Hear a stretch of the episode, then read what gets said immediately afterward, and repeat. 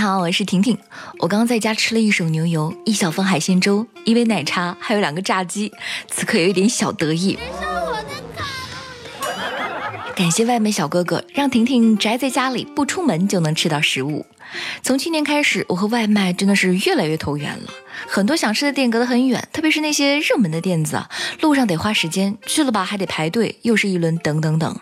点外卖呢，虽然花点送餐费，但是不用出门就能等到美食上门啦，幸福指数飙升。平时看到外卖小哥哥的蓝背心、黄背心，真的是特别有亲切感。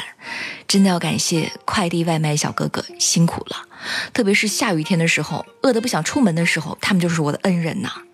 小哥哥们要是知道我们吃货们对于他们的心，也是相当欣慰的吧。不过在重庆渝北区的外卖小哥哥最近呢，特别害怕一个小区，看到他们小区的订单就想拒绝。近日有外卖小哥反映，渝北区一个小区物业向其收费，每次进出呢收费一元。外卖小哥说自己送一单才六块钱，进小区呢还要收一块钱。小区工作人员解释说，收费是为了业主的安全。但是为了安全就收费，难道收费就能保障安全的吗？这个逻辑有点奇怪。其实解决类似问题还有很多做法值得参考，比方说，有的物业公司给业主提供外卖服务的餐厅办理了出入证，以后外卖员一律凭证进入小区。除了安全理由，辽宁一个写字楼还以快递小哥使用电梯频率过高为由，要求快递公司缴纳每月一百元的电梯费。目前已经有不少快递员缴费，但是对于这种做法很不满。快递员说，不缴电梯费就只能走上去。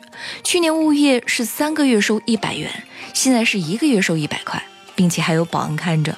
而大楼的工作人员解释说，大楼的物业费至今仍然是八毛。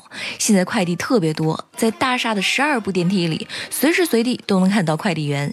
使电梯不堪重负，今年已经换了两根电梯的钢丝绳了，一条绳九万。婷婷在想，住户下来和快递上去。不都是一样要坐电梯吗？也有网友疑问：业主都缴纳了物业费，现在收个快递还要收电梯费，如果来个亲戚朋友，是不是也要按人头算呢？